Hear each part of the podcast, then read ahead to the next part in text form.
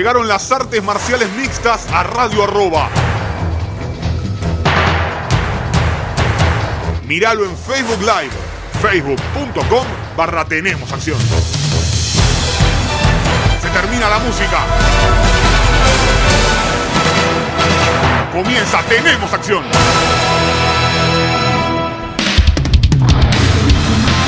¿Qué tal amigos? Bienvenidos a una nueva edición de Tenemos Acción aquí en Radio Arroba. Este fin de semana dejó poquito el mundo de las artes marciales mixtas y los deportes de contacto, así que intentaremos hablar de lo que será este primer cuatrimestre de UFC. En el programa número 3 del 2020 de Tenemos Acción vamos a repasar eh, todo lo que viene dentro del octágono de UFC. Los que lo están viendo en vivo, ven que aquí abajo tengo compañía, un Funko de George St. Pierre. Ya, si, si, lo quieren adquirir, me, hablan por DM y les comento cómo hacerlo. Dicho esto, a ver, eh, este fin de semana vuelve tal vez el mejor de todos los tiempos. Vuelve para muchos el número uno. Y vamos a ver, ¿es o no es? El número uno de todos, John Jones. Hablamos con números, vamos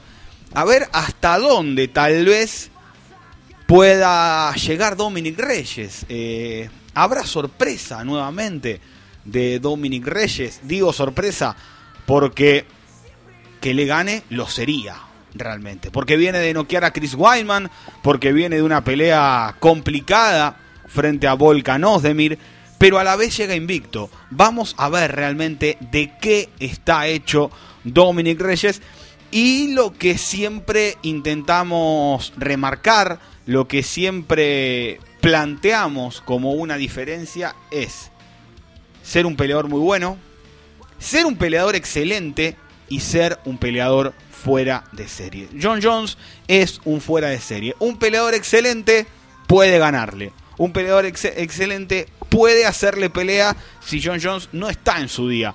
Un peleador muy bueno, un peleador muy bueno la pasa realmente mal frente a John Jones.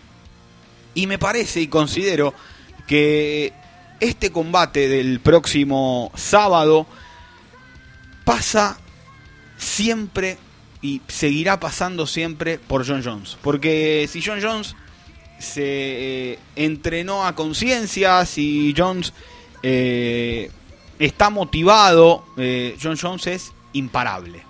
Siempre pasa lo mismo. Cuando John Jones está motivado, es imparable. Pregúntenle a Gustafsson. Después ya sabemos todo lo que pasó en eh, la segunda con Daniel Cormier del no contest por el doping positivo, pero al fin y al cabo un Jones motivado es un Jones imparable. No me pareció ver esa imagen de un Jones imparable contra eh, Smith. No me pareció ver un Jones imparable contra Marreta. Vamos a ver qué es lo que tiene preparado para esta pelea Jones. Un peleador que tiene 32 años. Nada, tiene tranquilamente 4 o 5 años en, en, el primer nivel sin ningún problema. En una categoría que no está tan plagada de talento como por ejemplo la de peso pluma, como la de peso gallo, como la de peso welter. Eh, los semicompletos y los completos son los dos que están más, eh, digamos, flojos en cuanto a cantidad de nuevos contendientes. Piensen que, que, si Jones le gana ahora a Dominic Reyes, el rival será Cory Anderson o será Jan Blachowicz. En teoría, no parece ser eh, realmente algo que, que lo moleste mucho a John Jones. Pero bueno, es lo que les decía, siempre es eh, esa sensación la, la, que queda, la de un Jones motivado, es un Jones que le gana a absolutamente todos. Vamos a ver cómo llega con Dominic Reyes. Si llega uno o dos niveles por debajo de lo que es su top y Dominic Reyes llega en el mejor momento, será una gran pelea. Si no, realmente no creo que, Reyes tenga... A ver, es la pelea para Reyes demostrar si es un fuera de serie, como decimos, como vengo diciendo, o si es un gran peleador. Para ganarle a John Jones hay que hacer un fuera de serie. No hay mucha vuelta que darle al, al respecto. Creo que ahí está una de, estas grandes diferencias que se pueden dar entre un gran peleador y un peleador que es de los muy buenos. Me está llegando por ahí en Twitter que estamos sin audio, así que eh, voy a intentar ver ahí si se escucha o no se escucha, a ver si alguien me va, me va comentando. Mientras tanto, si cambió el audio o no. Eh, realmente no sé por qué puede llegar a pasar. Eh, a ver, vamos a estar metiendo mano por acá. Hacemos esto. Sepa, radio en vivo, gente. bueno, a ver, comparando números. John Jones tiene 32, Dominic Reyes tiene 30. No es que eh, Dominic llega como, como un chico de 22 años con todo el, el hype detrás, que todo lo que lo empuja a, a tener una pelea importante. Un Dominic Reyes que debutó en el año 2014, a fines de 2014, en diciembre de 2014. Es decir, que en 5 años y un mes le llega esta oportunidad de pelear por un título de UFC en una franquicia en la que está invicto con un récord de 6-0 y un récord total de 12-0. Pero del otro lado tenemos a John Jones que tiene apenas 2 años más que Dominic Reyes, tiene 32. El récord es 25-1 y un combate sin decisión. Ese 1 es una descalificación con Matt Hamill en un error del árbitro que tendría que haber parado la pelea antes a Jones. Se le escapa un golpe ilegal. Por este golpe ilegal el árbitro detiene la pelea cuando la tenía que haber parado antes. Si el árbitro la paraba acorde, Jones seguiría con el récord imbatido. En UFC Jones tiene 19 victorias, una derrota y un combate sin decisión. En peleas por el título Jones está invicto. Le ganó el cinturón en marzo de 2011 a Shogun. Es decir, tres años y medio antes de que siquiera debute Reyes como profesional, Jones ya era campeón. Lo retuvo en ocho oportunidades. Tuvo este problema del doping, de todo lo que, lo que lo generó alrededor. Peleó por el cinturón interino con Ovin Saint. Le ganó. Volvió y peleó con Daniel Cormier. Le ganó y pasó a sin decisión Peleó por el título vacante con Alexander Gustafsson. Le ganó.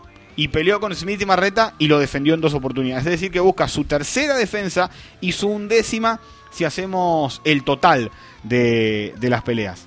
Me parece que estamos ante un diferente, ante un distinto, ante alguien que si no llega desmotivado, me parece que es imparable. Me parece que nadie le puede ganar a Jones si Jones llega al 100% a una pelea. Creo que el único que estuvo verdaderamente cerca fue Gustafsson en su primer enfrentamiento. Una pelea en la cual tuvo que dar todo y un poquito más. Jones por ganarla, por quedarse con la victoria. Y la verdad que si uno recorre los números, se va a las 21 peleas que tiene Jones.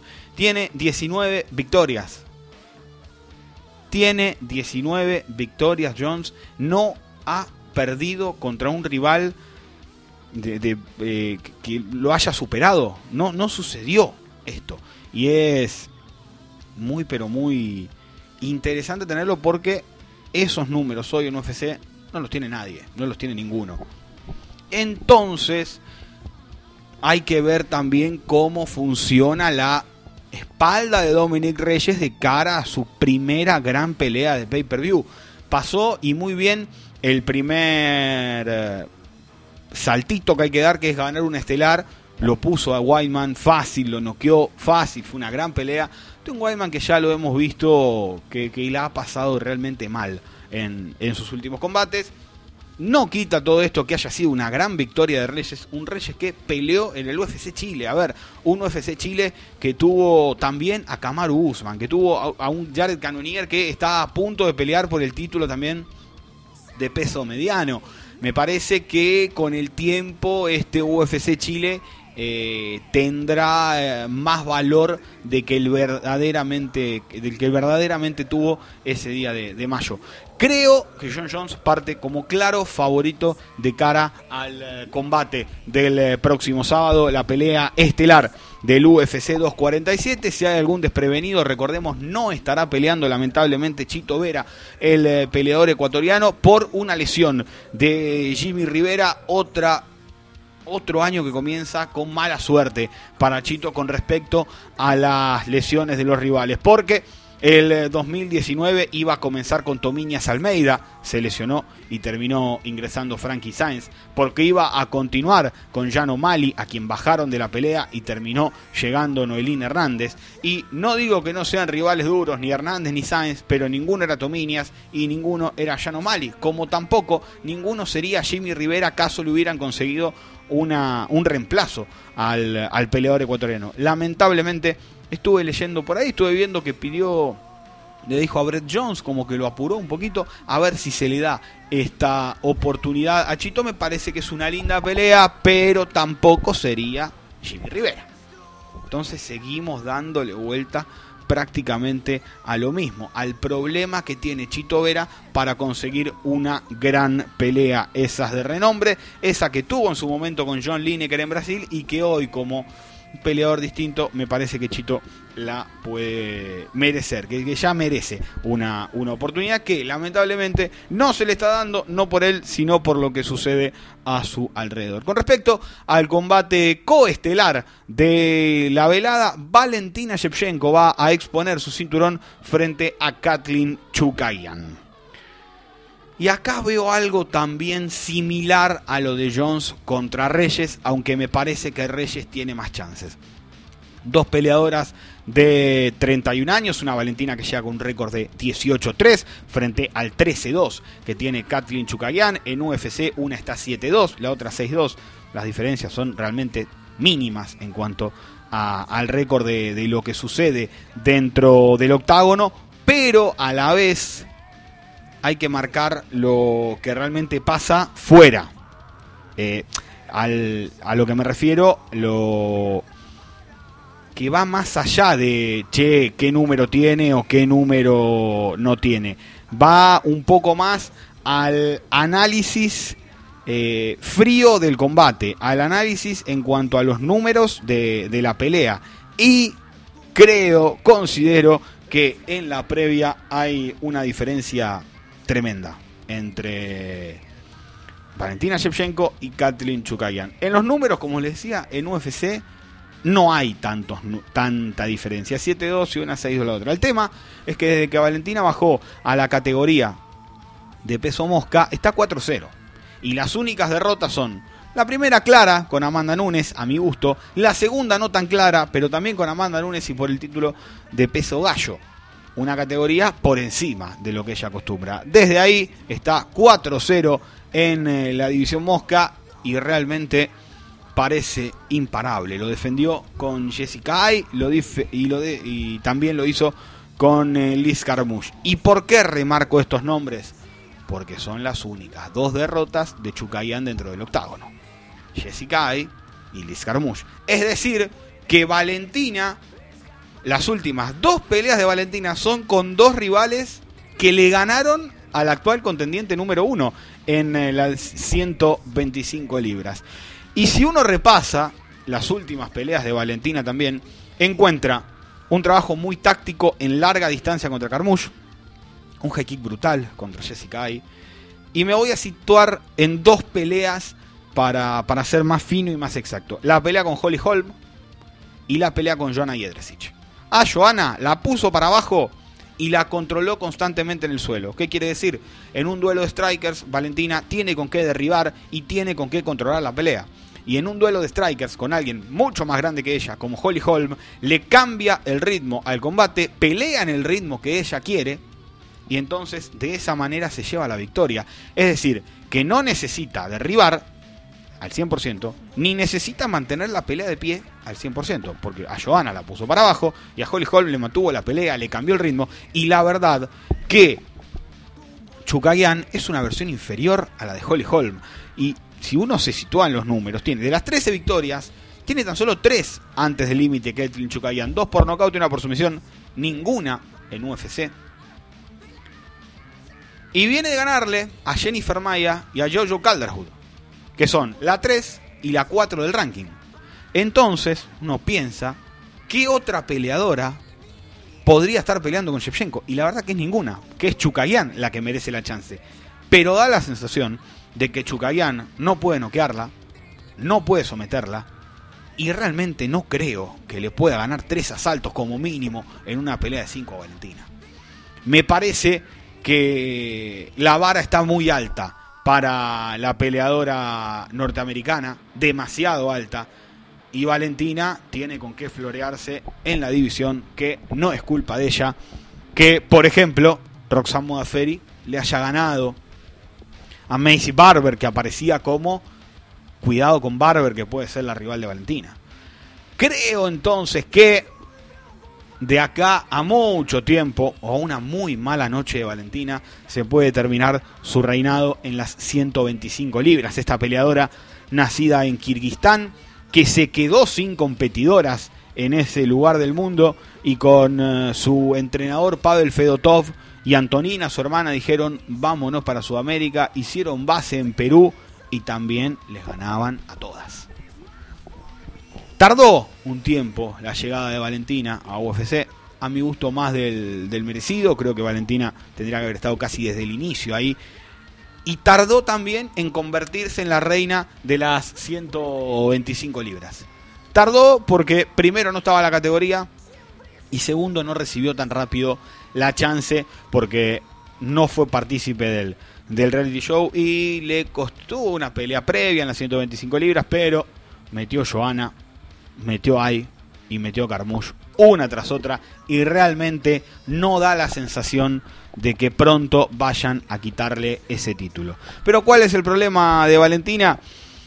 Creo que no interesa tanto verla en peso gallo, al menos desde el punto de vista eh, económico, como generar una super pelea, porque de los ocho rounds que tuvo con Amanda, no fue una gran pelea en ninguno de ellos. Y si uno le analiza round a round, la primera y la segunda pelea, no es tan atractivo que reciba una nueva oportunidad, más habiendo perdido dos de las peleas. Ver la en 57 es una quimera imposible. Entonces me parece que Valentina será la gran reina durante mucho tiempo de las 125 libras. Se puede, en un deporte de situación, una mano, un high kick, una rodilla bien puesta, puede cambiar todo, pero estamos hablando de eso, de una mano, de una patada, de un rodillazo. Realmente no me imagino a Chukayan dominándola durante 15 minutos, como mínimo a Valentina, porque tiene que estamos haciendo que gane 3 rounds contra 2 de Shevchenko. Eso es lo mínimo que debería hacer Chukayan. ¿Y en qué nos basamos en que Chukayan no puede noquearla? En que no noqueó ni sometió a nadie antes en su carrera en UFC. Cuando el nivel de las rivales subió, Chukayan se mantuvo competitiva, pero a la vez no estuvo acorde a lo que, a lo que me parece el, semejante reto demuestra. ¿Qué puede seguir después? Jojo Maya, Modaferi, pero realmente parecen estar, estar lejos de lo que puede llegar a ser Valentina Shevchenko dentro del octágono. Esas peleas serán el día sábado, por supuesto, por Fox Action, del paquete premium de Fox. Y además, entre las del main card, estará The Chosen Juan Adams contra Tafa. Raro el lugar de la cartelera en la que terminan los dos en el main card. No han demostrado casi nada dentro del octágono. Adams viene con, con derrota frente a Greg Hardy, dos consecutivas, si yo mal no recuerdo. Tafa es al que estampó Jorgan de Castro de cara al eh, piso del octágono. Una gran pelea, una de las que puede ser sin lugar a dudas la mejor de la noche, es en la categoría de peso pluma entre Mirsad Bektic y Dan Ige. Ahí me parece que aparecerá un nuevo contendiente en las 145 libras. ¿Qué digo contendiente? Alguien que pueda meterse entre los 10-15 de forma sólida. no alguien que empiece a ser nombrado para pelear con Sabit, para pelear con Jung, para pelear, ¿por qué no?, con Holloway, para pelear con Brian Ortega. A eso me refiero. No digo que vaya a pelear ya con Volkanovski, ni, ni mucho menos, pero sí que el ganador aquí va a tener un salto en, en el nivel competitivo, más eh, teniendo en cuenta que Bektic no ha sabido aprovechar las chances que se le dieron a ver si eh, logra finalmente estar a la altura de lo que siempre se, se esperó de él. Ha perdido con, con Ricardo Lamas y ha perdido también con Darren Elkins, esa pelea que si la hace 100 veces más, las gana las 100 veces. El tema es que ese día la ganó Darren Elkins luego de una paliza colosal. Bueno, Bektic no se puede dar esos errores y frente a él estará un Danigue que es durísimo. Un tipo además muy pero muy entretenido en una categoría plagada de talento como la de peso pluma. Y entre lo que será también el main card, en la máxima categoría de peso debutará Ilir Latifi. El eh, sueco lo hará frente a nada más y nada menos que la bestia negra. Me refiero a Derrick Lewis. ¿Qué sé yo? Si no querían que. Si Latifi no tenía gana que le peguen. No sé si era el rival indicado, Luis. Yo creo que una mano Luis va a meter. Y donde mete esa mano se termina la pelea. Como le decía, lamentablemente no estará formando parte de la cartelera el ecuatoriano Marlon Chito Vela. Tenemos un tiempito más todavía en este primer bloque porque quiero hablar más adelante, porque vine con varios números de Javi Vitoni, pero va a ser para, para el próximo bloque. Repasando lo que seguirá dentro del octágono de UFC el sábado 15 de febrero Anderson, Cory Anderson y Jan Blachowicz se estarán enfrentando por segunda vez y probablemente de aquí salga, si es que gana John Jones, el retador al título. Digo si es que gana John Jones porque si gana Dominic Reyes,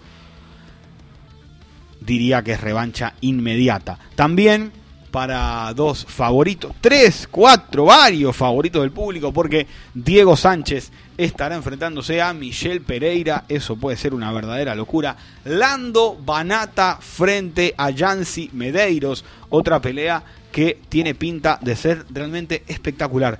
Uno que quiere comenzar bien el 2020 es Nathaniel Good y estará enfrentándose a John Dodson, el gran probador en el que se ha convertido Dodson. Hay que pasar de Dodson para ser un top en eh, la categoría de peso gallo y me parece que es lo que intentará Nathaniel Good. Y en la división de peso mosca, una gran, pero gran pelea entre Ray Borg y Rogerio Bontorin. Una categoría que sufrió un lavado de cara en el 2019 y en este 2020 se va a poner bien arriba con la pelea ya por el título que está vacante y muchos peleadores que van a ir escalando en una división que promete tener de las mejores peleas sin lugar a dudas del año. El sábado 22 de febrero Paul Felder contra Dan Hooker en Auckland en Nueva Zelanda y esta pelea también es para decir estoy para pelear de nuevo con los top.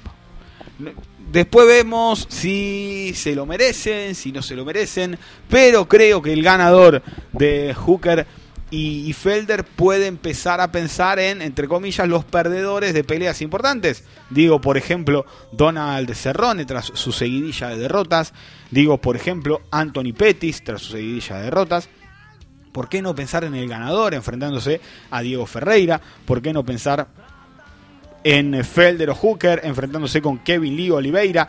No creo que Oliveira le den una chance de nuevo de pelear con Paul Felder. Es la última derrota del eh, peleador eh, brasileño. Pero me parece que de, un Poirier y un Gaethje, si llegan a perder una, me parece que de ahí sale una, una interesante seguidilla de, peleas respecto al inicio del año, ¿no? Me parece que esa es una de las últimas primeras carteleras del año, si, si se entiende el, jueguito, ¿no? En cuanto al 29 de febrero, también día sábado, del próximo sábado al último sábado de marzo, habrá acción todos los sábados de UFC. El 4 de abril, por el momento no hay nada confirmado, creo que no hay.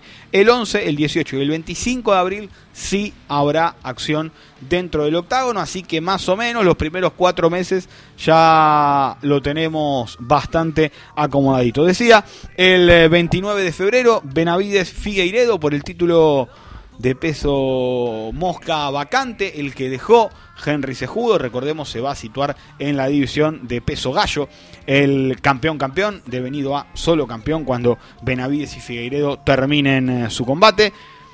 Y hay un dato medio extraño, si contamos que tenemos que contarla a Amanda Nunes como la campeona de peso pluma, va a estar peleando el 80% de la categoría si la descontamos, porque no es una peleadora de peso pluma, sino una peso galla, un peso, eh, peso galla, escúcheme a mí, una peso gallo que corta peso, que no corta peso para pelear en pluma, tendremos a todas las peleadoras eh, pluma de UFC peleando la misma cartelera. Spencer contra Fair y Anderson, Megan Anderson contra Norma Dumont, que hará su debut dentro del octágono, además de una perlita, una pelea entre dos tipos que revolean con todo y a cada rato estoy hablando de Ion Kutelava y Magomed Ankalaev. Vamos de a poco cerrando este primer bloque de Tenemos Acción y para el otro vamos a dejar el análisis de, además de Jones Reyes y Shevchenko Chukayan, de las próximas peleas por el título en, en eventos numerados que se vienen. Digo, Israel Adesanya con Joel Romero, digo, Sangwei Lee con Joanna Jedrzejczyk y digo la mejor pelea en los papeles de la historia de UFC, Javib Nurmagomedov contra Tony Ferguson. Hacemos una pausa y ya seguimos con más. Tenemos acción aquí en Radio Roba.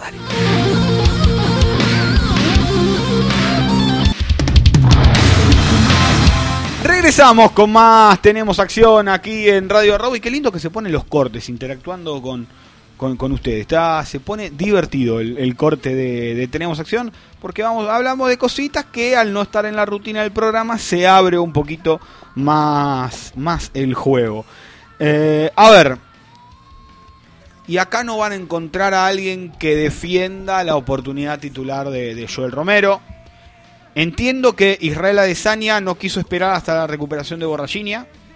Está bien que no quiera esperar y que haya dicho quiero pelear con Joel Romero, un tipo demasiado difícil de, negociar según Dana White, pero a la vez no me parece que sea justo que Romero tenga la oportunidad de pelear eh, contra, contra antes que, por ejemplo, Canonear, que es el, el que además quedó en, ese mismo evento y, sin rival.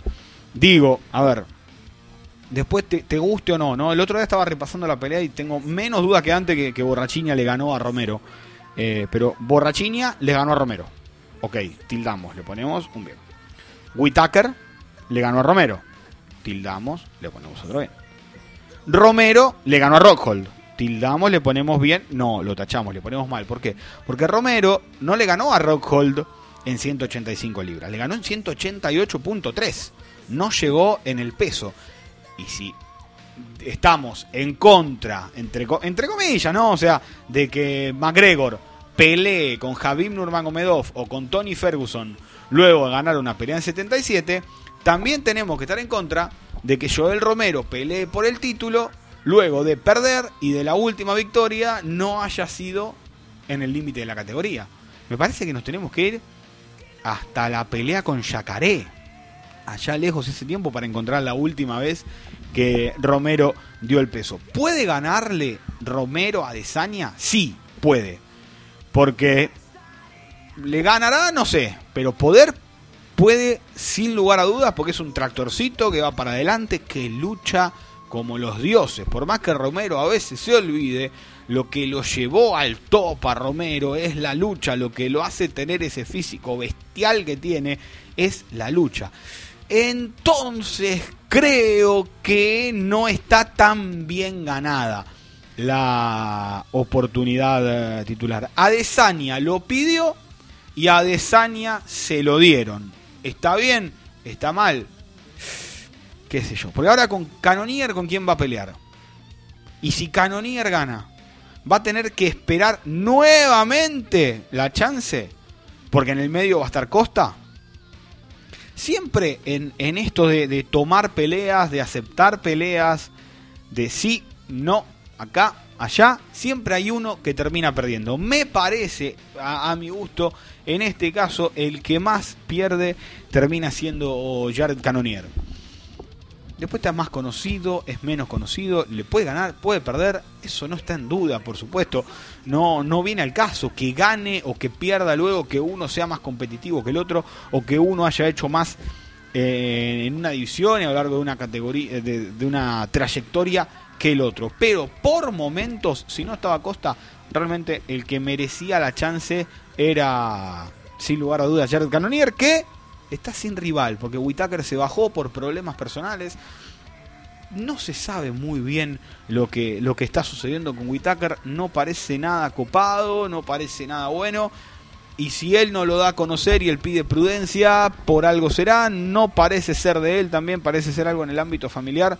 Ojalá realmente pueda, pueda solucionar estos, estos inconvenientes eh, Robert Whittaker y volver a ser el que fue, que al fin y al cabo tan solo perdió con Israel Adesanya y no es para ponerse colorado ni mucho menos y aceptó al instante eh, dos meses después de la derrota eh, sí firmó y peleaba con Canonier sin ningún problema antes de todo lo sucedido ¿Será Darrentil el rival de, Canonier? Realmente no, no, no se sabe. ¿Se quedará Canonier en la, en la carterera? ¿Lo darán de baja?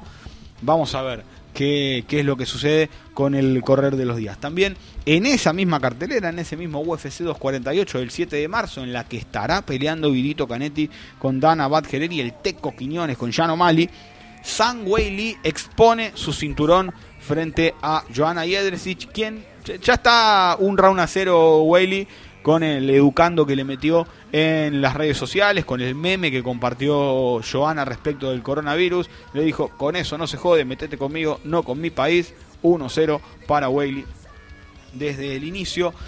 Eh, se la da muy de baja a la China, porque dice, no, le ganó a Andrade, Andrade no demostró nada.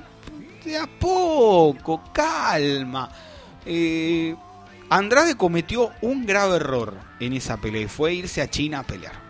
Si sos la campeona, tenés que tomar ciertas decisiones. A China no voy, ¿por qué? Porque ella está entrenando hace seis meses en China, no va a tener jet lag, no va a tener ningún problema, está acostumbrada a la comida porque ella vive allá, yo voy, cambio todo, y es algo que, que suele comentar Forrest Griffin cuando se fue a pelear a Irlanda, que no tenía cómo dar el peso porque toda la comida tenía aceite y él, eh, la dieta que le daban, le metían a todo aceite y no tenía cómo controlar eso. Y, fue cambiando, dice que fue de lo más difícil que hizo en su carrera.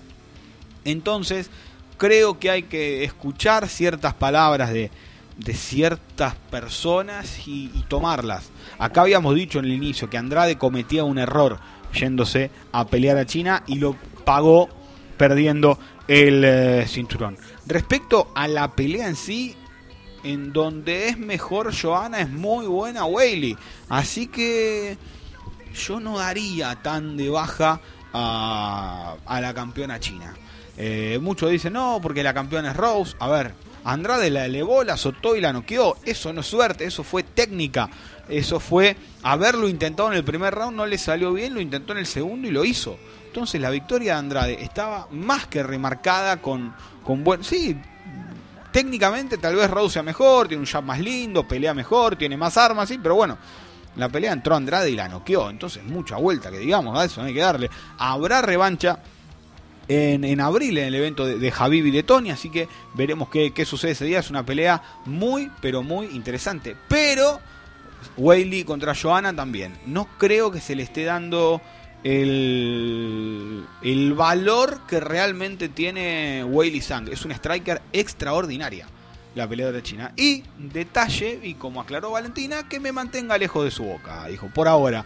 Por ahora no hizo lo suficiente. ¿Por qué no hizo lo suficiente? Porque le quitó a Andrade el título, porque tiene que defenderlo con Joana, porque debería defenderlo con eh, Rose, porque tiene a Tatiana Suárez, es una categoría que tiene realmente mucho talento. A ver, digo Rose, como también puedo decir Andrade en una revancha, es una categoría con mucho talento y hay mucho tiempo aún para Whaley en las 115 libras. Y ahora llegamos al, momento del análisis en el que me quiero quedar eh, con, varios números, porque creo que Javier Nurmagomedov y Tony Ferguson es la mejor pelea de la historia de UFC en la previa. Muchos decían, no, pero Shogun y Henderson. Una cosa es lo que pasa dentro del octágono y otra cosa es el camino que nos lleva al octágono. ¿Qué es el camino que nos lleva al octágono? Es que los dos tienen 28 peleas como profesionales. Javib está invicto, ganó las 28.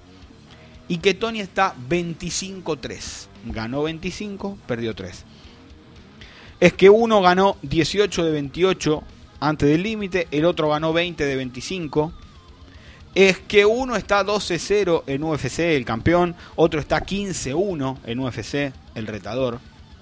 Es que los dos llegan con 12 victorias consecutivas a pelear por el título.